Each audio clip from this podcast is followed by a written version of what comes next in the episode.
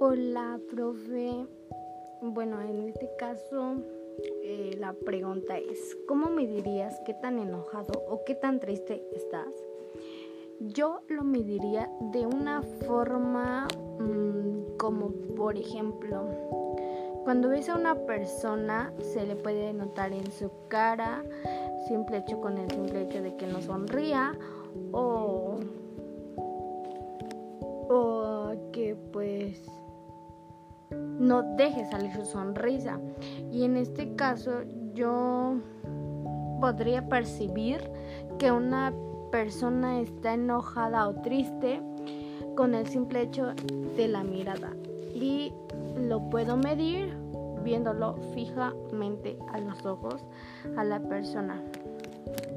Eso es lo que mi lo que yo pienso que puedo medir qué tan enojado o triste está alguien. Gracias.